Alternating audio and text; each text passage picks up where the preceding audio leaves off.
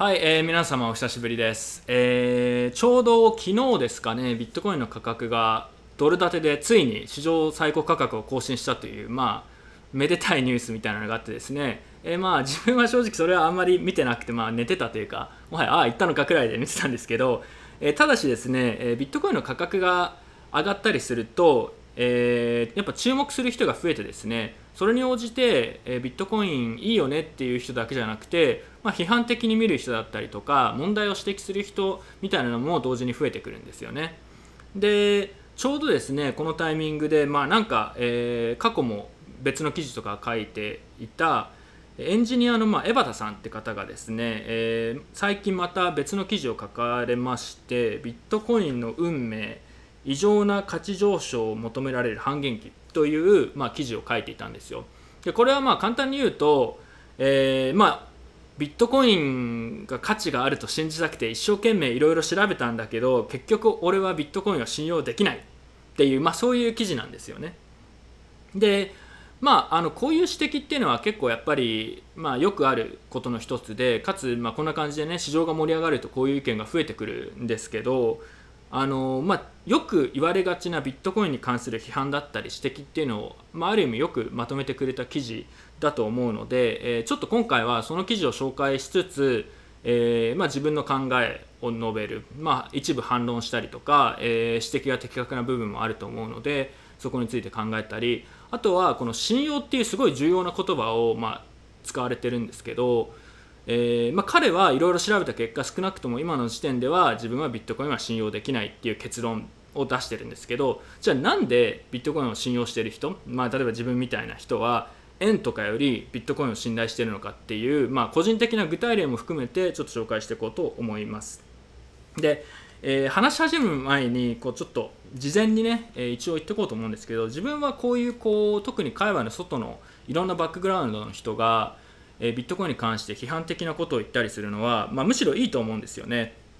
あので今回の記事も、まあ、結構これは明らかに間違ってるみたいなとこも個人的に思うところは指摘してきますけどただ別に全体的にその思考がすごいおかしいとは自分も思わなかったですし、えーまあ、こういう意見っていうのは全然あのあってしかるべきものかなと思っていますただ同時にやっぱりねよく言われることをこう何度も何度も繰り返されてそれに関してね,、まあね記事を書いたりとか、まあ、今日みたいに動画で話したりとかっていうことを、まあ、過去にバラバラやってきてるんですけど、まあ、またこういう話が出たのかって思うところも正直に言うとあります。はい、で、えーまあ、早速ではまあ見ていきましょう。まず、えーちょっと彼の主張を整理していこうと思うんですけど正直に言うとちょっとこの記事全体的に結構長くてですね、えー分かりづらいんですよでちょっと自分の好きな、えー文章のスタイルともちょっと違うのでちょっと分かりづらいなっていう正直ねちょっと思っちゃったんですけど、まあ、それはさておきですね自分が理解してる上中で彼が、言っていた、まあ、主張っていうのは以下のようなものです。えーまあ、彼はいろいろ調べたんですけどもともと技術バックグラウンドがあってそのビットコインのホワイトペーパーも読んだりとか実際に実装したりとかも試してみてやってみたんだけど、えー貨幣としてはどうしても信用できませんとでその理由として、えービットコインは取引所だったり規制とかに結局依存してしまっていて、えーあの自由なお金という割には、えーもうその自由な性質が失われているっていうことが一つ、えーもう一つが、え使える場所が非常に限られていること、えそれにも関係してもう一つが、え価格変動が非常に激しくて、え貨幣や通貨として、まあ、使い物にならないっていうこと、えーそして、えーもう2つがあってですねまあいろいろ言ってるんですけど重要だと思うところは、えーハードフォークを結局できてしまうとしたら、え分散化されていると言っているような主張が矛盾しているのではないかという指摘。そして最後に、え半減期の仕組みですね。タイトルにもある通り半減期の仕組みを考えるとビットコインは価格の上昇をずっとし続けないと機能しないようなあまりサステイナブルなシステムではないのでいずれ破綻するのじゃないかと。そういうような理由があって結局彼はビットコインは信用できないっていうような話をしています、えちょっと一個一個えさっと見ていこうと思います。えーちょっとねちなみにこの話をし始めるともしかしたらこの話結構長くなるかもしれないし説明が難しい部分もあるんですけどまあ、ちょっと一個一個見ていきます。えーまず一つ目ですね、えー取引所とか規制が、まあ厳しくなってきていて結局自由な性質が損なわれてるみたいな指摘なんですけど彼の言葉を使うとビットコインはすでに権力の干渉を受けない自由な通貨という性質としては、まあ、もう失敗してるみたいな、まあ、そういうようなことを言っていてでその理由として、えー、ビットコインの売買だったりができるのは、えー、規制されている取引所だけであることだったりとか、まあ、登録しなくちゃいけないということとかについて指摘しています。でこの点はですね正直そんなに重要ではないと思っててただなんかたまにこういう主張する人いるんですよね。そのビットコインは取引所で規制されてるからダメだみたいななんか。で自分は正直この主張もあまり重要ではないしちょっとよくわからないんですけど、えー、反論するとしたらですねまずその行登録が必要とかっていうのはあくまで一部の国の話だけで日本とか。でその他の国ではそれが必ずしも当てはまらなくて割ともまだ自由にやっていますし例えば中国のような国は、えー、数年前に、えー、取引所がいきなり一斉にこう閉鎖されたんですよ。当局に、まあ、なぜかいきなりバンって。でじゃあ結局みんなビットコインの取引ができなくなってビットコインやっぱ自由じゃないよねとか政府が管理してるよねってなったかっていうとそうではなくてですね結局たくさんこの OTC 業者が出てきて OTC ってあの対面取引を仲介する業者ですね。要は自分が、えー、どっかのカフェで、えー、他の人相手にビットコインを売りたい買いたいっていう取引を1対1でやるための、まあ、マッチングを提供するようなサービスですよね。そういうのが大量に出てきて結局中国のその OTC 取引の市場っていうのは今もめちゃくちゃでかいんですよ。なので政府は取引所とかを規制したりとか場合によっては潰したりすることはできるんですけど結局ビットコインっていう土台のその仕組みはそういうものとはあの無関係に動き続けているので最終的にはこう1対1とかで取引をしてしまえば、まあ、あの自由に売買はできますしあのそれは実際すでに世界でそういうことが起きている国もあるってことですよね。なのでちょっとこれは日本のことを意識しすぎていて、まあ、国によっては全然そんなことはないですしあとはやっぱりビットコインの土台の仕組みが何かしら影響されているわけではないのであまりいい指摘ではないかなと自分は思っています。そうなのでちょっと日本の話を拡大解釈しすぎなんじゃないのかなってところですね。はい、で次がですね、まあ、使える場所が限られる、うん、でそれとも、えー、関連して価格変動が激しすぎて日常用品の買い物とかに使い物にならないっていう指摘です。これはねやっぱめちゃくちゃ多い指摘ですよね。まあビットコイン何に使えるのって言っていやなんかあんまり使えるところないんだよねっていうとあじゃあやっぱダメじゃんっていう話って指摘はよくあると思いますしこれはまあずっと言われてることの一つなんですけど確かにですねビットコインを使ってなんか買えるものっていうのは、えー、世界的に見てもまだかなり限られてますよね。これは日本だけの話じゃなくて。でまあそれを問題だっていう人もいるのはまあ理解はできるんですけどえー、同時にですね、えーまあ、理解しなくちゃいけないことはビットコインってそもそももともと日常用品の日常的なものを買うのにあまり向いてなくてですね、えーまあ、価格変動とか、えー、手数料の高さみたいなもの以外にも、えー、法律とか税金の問題ですよね。毎回こうビットコインで何かの買い物をした時に正確にはそれをこう申請しなくちゃいけなかったりとか制度面でもまだまだそのビットコインを日常的なそういう支払い手段として使うのには、ま、準備が全然できてなくてですね、えー、これはやっぱり今もうまああんまりビットコインを扱ってるお店が多くないっていうことにも関連するんですけどビットコインはその点ではあんまりうまいことをやってないですよね。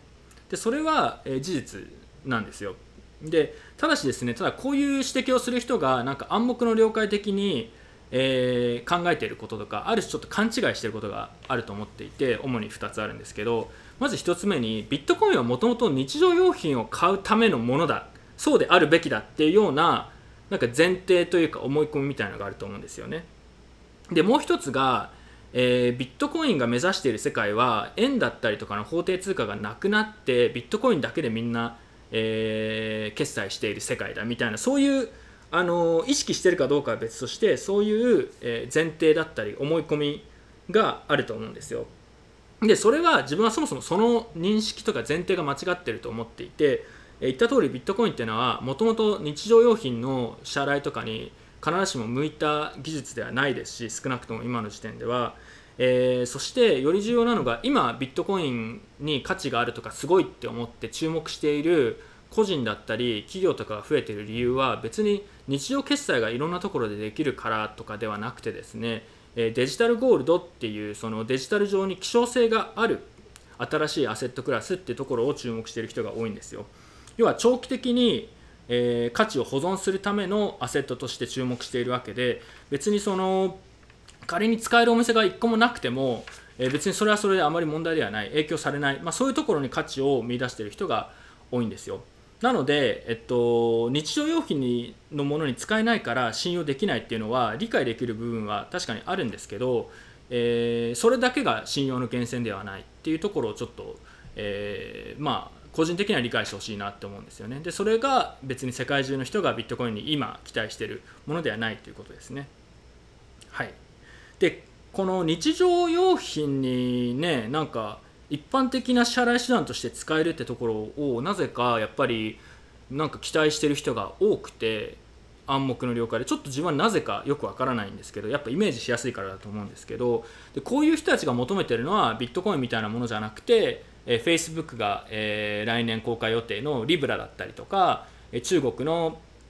あのー、政府が考えてる中央銀行のデジタル通貨 CBDC だったりとかそういうものをなんとなく意識していてあビットコインより例えばリブラで使えるお店とか増えればリブラの方がいいじゃんっていうような、えー、マインドだと思うんですけど自分はその比較があまり適切ではないと思っていてその理由はさっき言った通り、えー、ビットコインの性質で今注目されているのは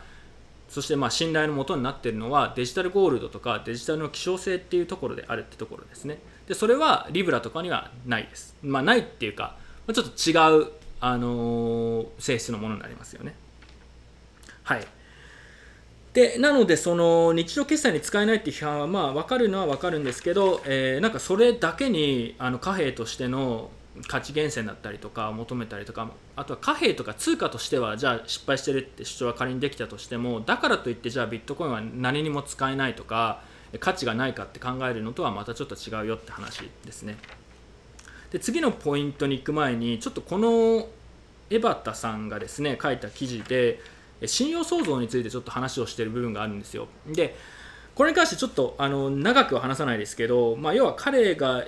要点として言いたかったのはおそらくですねあのレバレッジをかける信用創造をすると、えー、制度がま不安定になってでまあビットコインみたいなものを使うと まあなんか正直ね何が言いたいのかよく分かんなかったんですけどあの要は信用創造はまあリスキーなもので、えー、ビットコインの信用はどうのみたいなそういう話をしてるんですけどこれは多分正直信用創造っていうちょっと概念を少なくとも自分が理解しているものとは違う風に認識しているとか、まあ、勘違いしているのではないかなと思っていてでこれに関してはですねなんか2時間以上長い時間をかけてあのクリプタクトの斉藤さんが来た時にもう話してるんですよね過去に我々。なのでぜひそちらを見てほしいんですけど信用創造の話っていうのは要はあの未来からの前借りをしたりとか、えー、まあ、レバレッジをかけて成長を加速させたり、まあ、そういうような話なんですよ。それと円円を信用するかもしくはビットコインを信用するかっていう、えー、信用とか信頼の話っていうのはちょっと別のレイヤーの話であってビットコインでもやろうと思えば信用創造はできますし、えー、それと自分は何で円よりビットコインの方を信頼するのかっていうのは全く別の話ですと。いうところでちょっとそこは一応言っておきます。で興味がある人は、えー、クリプタクトの斉藤さんとの動画をぜひ見てください。あれは非常にいい議論で面白かったので。はい。でちょっと話がそれたんですけど、えー、ビットコインが信用できないっていう理由で彼が挙げていた次の理由がですねハードフォークの話ですよね、えー、で彼は、えー、ビットコインに関していろいろ勉強してえー、2016年にあったイーサリアムのザダオ事件とそれにこう続くハードフォークを引き合いに出して、えー、まあ、ブロックチェーンで分散化されていて、えっと、集権的ではないって言ってたものも結局ザダオみたいにハードフォークできるじゃないか。だからビットコインも結局信頼できないっていうような話をしてたんですけどこれはあのー、ちょっと調べた人が、まあ、陥りがちな僕はこれ完全に勘違いだと思ってるんですけど、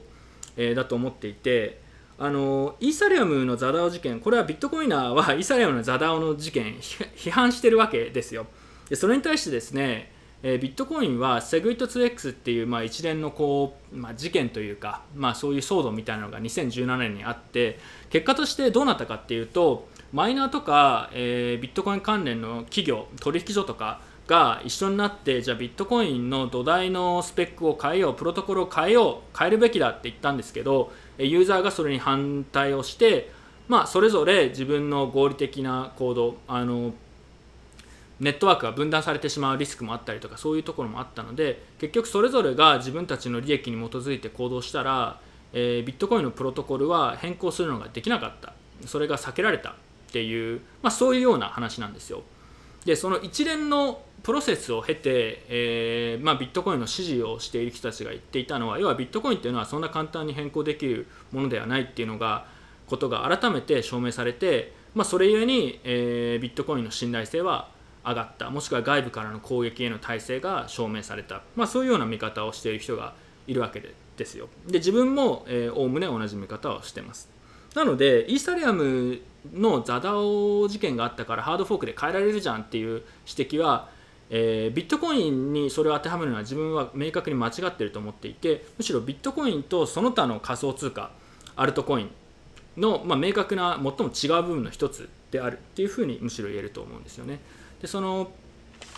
エバタさんですかねエバエバタさんがエバタコイン作れるじゃんって言ってたんですけどじゃあそれとビットコイン何が違うんだっていう、まあ、思考実験みたいなのをしたんですけど、えー、それ結構面白いと思うんですけど、まあ、ここが一つ大きなポイントですよね。まあ、中央集権化されてるか勝手に改ざんができるか後で勝手にプロトコル変更ができるかってところでビットコインは、えー、数ある仮想通貨の中でそれが非常に難しいってことが、えー、構造的にも歴史的にもまあ証明された、えーまあ、唯一のものって言ってもいいんじゃないのかなと思っています。はい、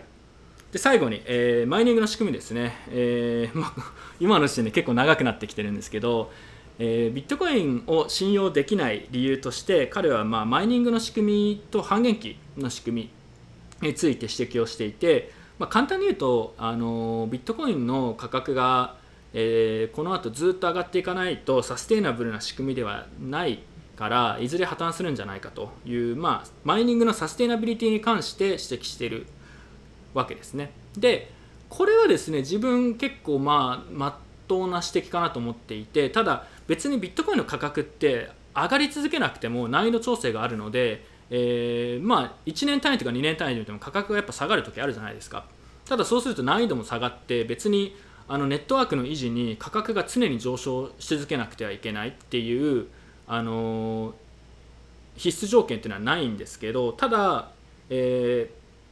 ー、20年30年もしくは100年とかで見た時のマイニングとか半減期の仕組みのサステイナビリティがどこまであるのかっていうのは自分はあの真っ当な指摘だと思っていてこれはやっぱりビットコインに関してまだ分かってないことの一つだとは思いますよね。でただ1個一応補足で説明しておくとその記事の中で1つのオンチェーントランスアクションの手数料がある程度以上の金額にならないと特にマイニング報酬がなくなった後はこれは機能しないって言ってて、えー、1つのトランスアクションを送るのに、まあ、例えば何十万円も、あのー、手数料払うのかっていう指摘があったんですけどこれはまあ分かっている人にはあの、もうおなじみだと思いますけどライトニングネットワークとかのセカンドレイヤーっていう技術が今出てきていて要は1つのオンチェーントランスアクションに対してその上で、え、まあ、大量の無数のこうトランスアクションを上のレイヤーでさばくっていうような技術が出てきているので、え、それが上のそのレイヤーが発展していくと一番下のベースレイヤーで使う手数料っていうのは非常に高い。けど実はその上で、え細かく細かいいろんなえトランザクションが起きてたりとか別のコントラクトが走ったりとかっていう世界が来る可能性はあるので、えー、まあ、明確に絶対にこれはあのうまくいかないっていうように否定するのもまあちょっと違うかなとは思います、はい。まあ、ただ100年続くかって言われるとここにはまあ正直あの疑問が残りますよね、はい、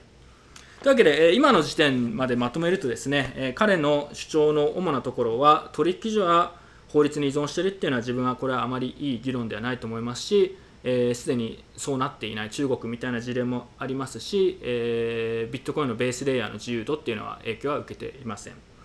で使えないとか決済できる場所が少ない価格変動していて、まあ、日常的な決済に向いてないっていう主張はそもそもその用途が、絶対に必要だっていう前提を置いてるのが実はちょっとおかしいんじゃないのかなっていうところと今、えー、いろんな人がビットコインに注目している理由はそこではないっていうこと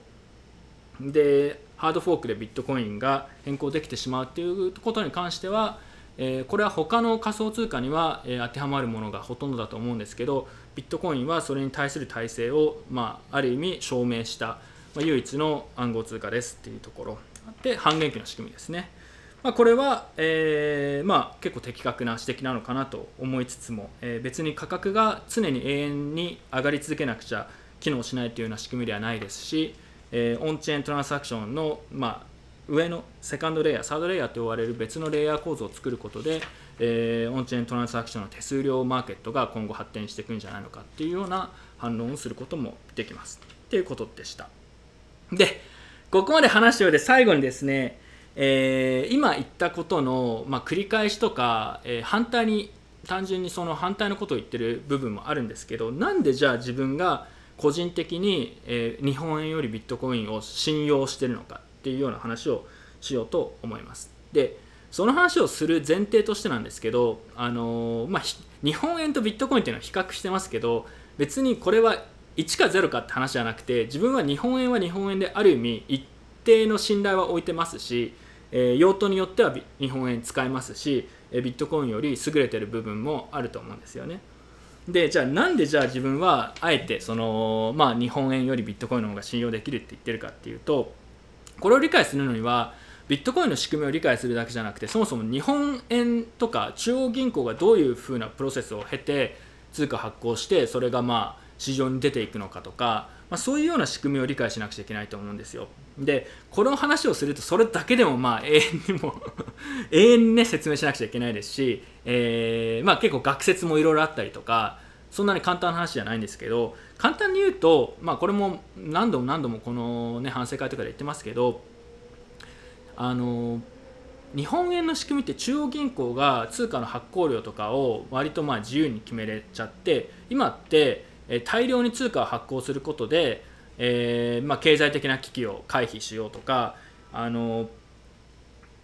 一部の人にコントロールされて、えー、どんどんどんどん通貨の発行量が増えてしまっていってるような状態なわけじゃないですか。もう平たく言うとね。でそれに対してですね、あのビットコインっていうのはマイニングの仕組みだったりとか、まあ、暗号の仕組み経済学の仕組みとかをインセンティブの仕組みを利用して、えー、デジタル上な有限な新しいアセットクラスデジタルアセットを作ったっていうところが、まあ、非常に、えー、面白いところで、えー、誰かが勝手に発行発行量を変えたりとか大量に発行して自分が持っている1コインあたりの、あのー、価値を、まあ、切り下げちゃうっていうようなことがないわけですよ。で日常的な支払いに使うんだったらそれはやっぱり円の方が少なくとも今の時点ではやっぱ強いですし信頼できますよね。例えば世界が1週間後に終わるとしたら終わるとしてビットコインと日本円全資産どっちかに変えるとしたらどっちに変えますかって言われたらそれは自分でもさすがに日本円に変えますよ。ただあの10年後今からじゃあ全資産をビットコインに変えるか日本円に変えるかってなった時にじゃあ5年後10年後のスパンで考えた時にじゃあどっちを信用して長期にわたって保有するかって言われると自分は正直ビットコインの方を信用してるんですよ。なんでかっていうとさっきも言った通りデジタルの希少性があってその仕組みはまあ全部公開されていて自分でそれを確認できるっていうのに対して10年後に日本円の、ね、発行状況がどうなってるかっていうのもわからないですし、えー、人口問題だったりとか生産性の問題とかもとか国際競争力の問題を考えると日本の経済がなんか劇的に改善している姿も自分にはまあ、想像はあまりできないんですよ。要は10年後っていうのは円の価値っていうのは今よりむしろ下がってる可能性の方が高いんじゃないかと自分は思っていて、えー、その点ではじゃあ資産をねどっちかに長期的に入れなくちゃいけないってなったらそれは自分は円よりビットコインを信用しますよねって話なんですよ。ででこれはまあ繰り返しますけど、えビットコインだけ見てても分かる話じゃなくて法定通貨、まあ、円とかがどういうふうな仕組みになっているのかっていうところと、まあ、経済の仕組みとかをある程度考えた上で、え相対的に長期保有という視点ではどっちが信用できるかっていう決断だと思うんですよね。はい、でこれは自分もまあ今もあの勉強中ってところもありますけど、えー、日本円が信頼できないっていうような人は大抵そもそも何であビットコインが信頼できないって人はそもそも何で日本円が信頼できるのかとかどういう仕組みになってるのかっていうのを理解しないで、えー、比べるわけじゃなくてなんかこう一方的にビットコインを批判してるってことが多い気がしますね。はい、最後にですね、えー、っとこれはなんか自分個人に当てはまるもので必ずしも全員には当てはまらないと思うんですけどその希少性だったりとか長期保有の話以外にですね自分はビットコインのグローバル性が、まあ、気に入っていてというか自分にとってそれが便利なので、えー、円よりもビットコインを信用して持ってるっていうところもありますその自分みたいに海外に住んでたりとかいろんな国に行ったり来たりするような人っていうのはあの円とかのその現地の通貨で、え、資産を持っていくと他の国とかに行った時にその資産がすごい動かしづらくなっちゃうんですよね。すごい不自由なんですよ。送金制限があったりとか送金手数料がめちゃくちゃかかったりとかえー、自由に動かせない。で場合によっては国によってはなんかいきなりなんかのねあのイチャモンつけて口座止められたりっていうのもこれは自分だけじゃなくて他の人にもそういうこと起きている人普通にいるわけで、えー、そういうこういろんな自由度が制約される現地のフィアットカレンシー法定通貨っていうのを自分はあんまり信頼してなくてですね、まあ、それよりグローバルに通用して国境とかも関係なくデジタルで自分がいつでも管理できるビットコインの方が少なくとも自分のライフスタイルには合ってますし今後そういうあの今後のなんかこう世界的なトレンド、まあ、いろんなものがグローバル化して、まあ、今コロナでちょっといろいろ止まってますけど、まあ、数年後とかにまたこう基本的な動きとしては、まあ、国境がどんどんこう、あのー、希薄化していくというか、まあ、仕事とかもしくはあの自分の趣味で海外に行ってそこでいろんなことをやるっていう世界が来る方が自分はあの理想だと思うんですよね。でそういう世界において、えー、ビットコインの方が、え、いろんな規制だったりとかあのアナログの世界に閉じ込められてしまっている、え、現地通貨よりは、えそちらのビットコインの方が、え自分のライフスタイルにも合いますしそういう世界的な数年とか10年とかのトレンドにも合ってるんじゃないのかなと思うのでビットコインを信用してますと。でちょっといい比較かどうかは分かんないんですけどイメージとしてはあのアナログな CD だったりとか本の書籍紙の書籍がデジタル化して MP3 になったりとか、えー、電子書籍 Kindle とかになったりとかっていうような仕組みで、えー、まあなんか当たり前だと思うんですよね自分はその特定のお金の場合はあの紙であるかとかデジタルあるかっていうのは別として特定の国に行かないと使えないしそこにお金を置いとくともしかしたらなんか他の人に取られちゃうかもしれないし、えー、誰か他の人がその供給量とかも含めて管理しているようなものと、えー、グローバルで国境もなくて自分で管理できるビットコインどっちが今後受け入れられていくかっていうと自分は常識的に考えてビットコインの方が優れてると思うんですよね。でこれはなんかその感覚的に CD よりそれはデジタルで MP3 でできた方がいいよねとか電子書籍で見れてどこでも持ち歩けるようにした方がいいよねっていうのと、同じような感覚だと自分的には思っています。まあ、同時にあの自分今も紙の本も使いますし CD もまあなんか 古いなんかやつとかだとまあ使ったりすることもあるので、えー、何が言いたいかというと別にそのビットコインの方が今後の世界的なメガトレンドに合ってるとは思うんですけどえー、別にその古いフィアットの仕組みとかアナログな仕組みがすぐに必ずなくなるとかいうものではなくて、まあ、少なくともしばらくは共存していくんだろうなというふうには思っています。というわけでね、えー、ちょっと想定の範囲内なんですけどかなり長くなってしまったんですけど、えー、まあ、最後に、え付け加えをするとですね、あの冒頭の紹介した記事えー、江端さんのビットコインの運命っていう記事なんですけど、まあ、この記事自体はまあ結構まあ、面白いといえば面白い記事だなと思ったので今回こうネタとして紹介させていただいたんですけど、まあ、重要なところってビットコインを信用するかどうかっていうのは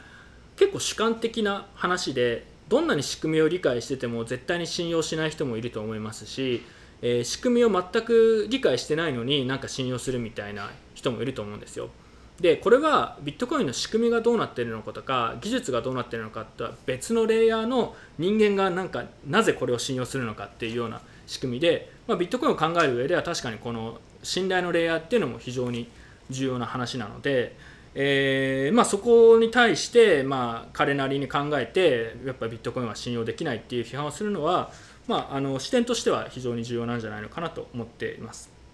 で、まあ、ビットコインね信じない人はだから永遠に信じないと思うんですよこれからも。あの年結構年上いってる人とかあのデジタル化のメリットがあまり見えないような人たちもしくは政府がこう管理しているものの方がよくわからないけどなんとなく信用できるような人たちっていうのはビットコインを今後も信用しないと思いますし使わない可能性は全然あると思うんですけど、まあ、正直それはそれでいいのかなと思っていて、うん。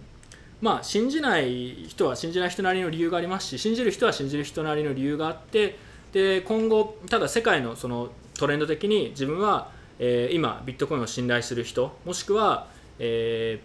ー、反対に法定通貨に対する疑問っていうのがどんどんこうえ大きくなってきているようなタイミングであると思っていてその点ではビットコインへの信頼っていうのは今後あの世界的に見るとどんどん上がっていく方向の方が大きいんじゃないのかなと思っています。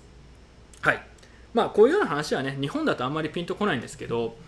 ベネズエラとかさまあ 法定通貨はボロボロの国の人に同じ質問したらさいやなんで法定通貨を信じるのかバカなんじゃないのかっていうふうな言われるわけでまあ、日本の仕組みがこうだから日本の法律がこうだから日本円は信頼できるからっていう話だけじゃなくて、まあ、割とちょっと一歩引いて、まあ、世界どうなってるんだって話とかそもそも法定通貨の仕組みって何でそもそも機能してるもしくは機能してないのっていうとこまで考えなくちゃいけないのかなと思います。というわけで、えー、まあ、自分の意見ということで一部参考にして、えー、議論の種にしてもらったりもしくはこういう批判とかがあった時にまあそれはこういう反論ができるんじゃないのって感じで使ってもらえればいいんじゃないのかなと思います。というわけで、え今回ここまでにします。ではでは。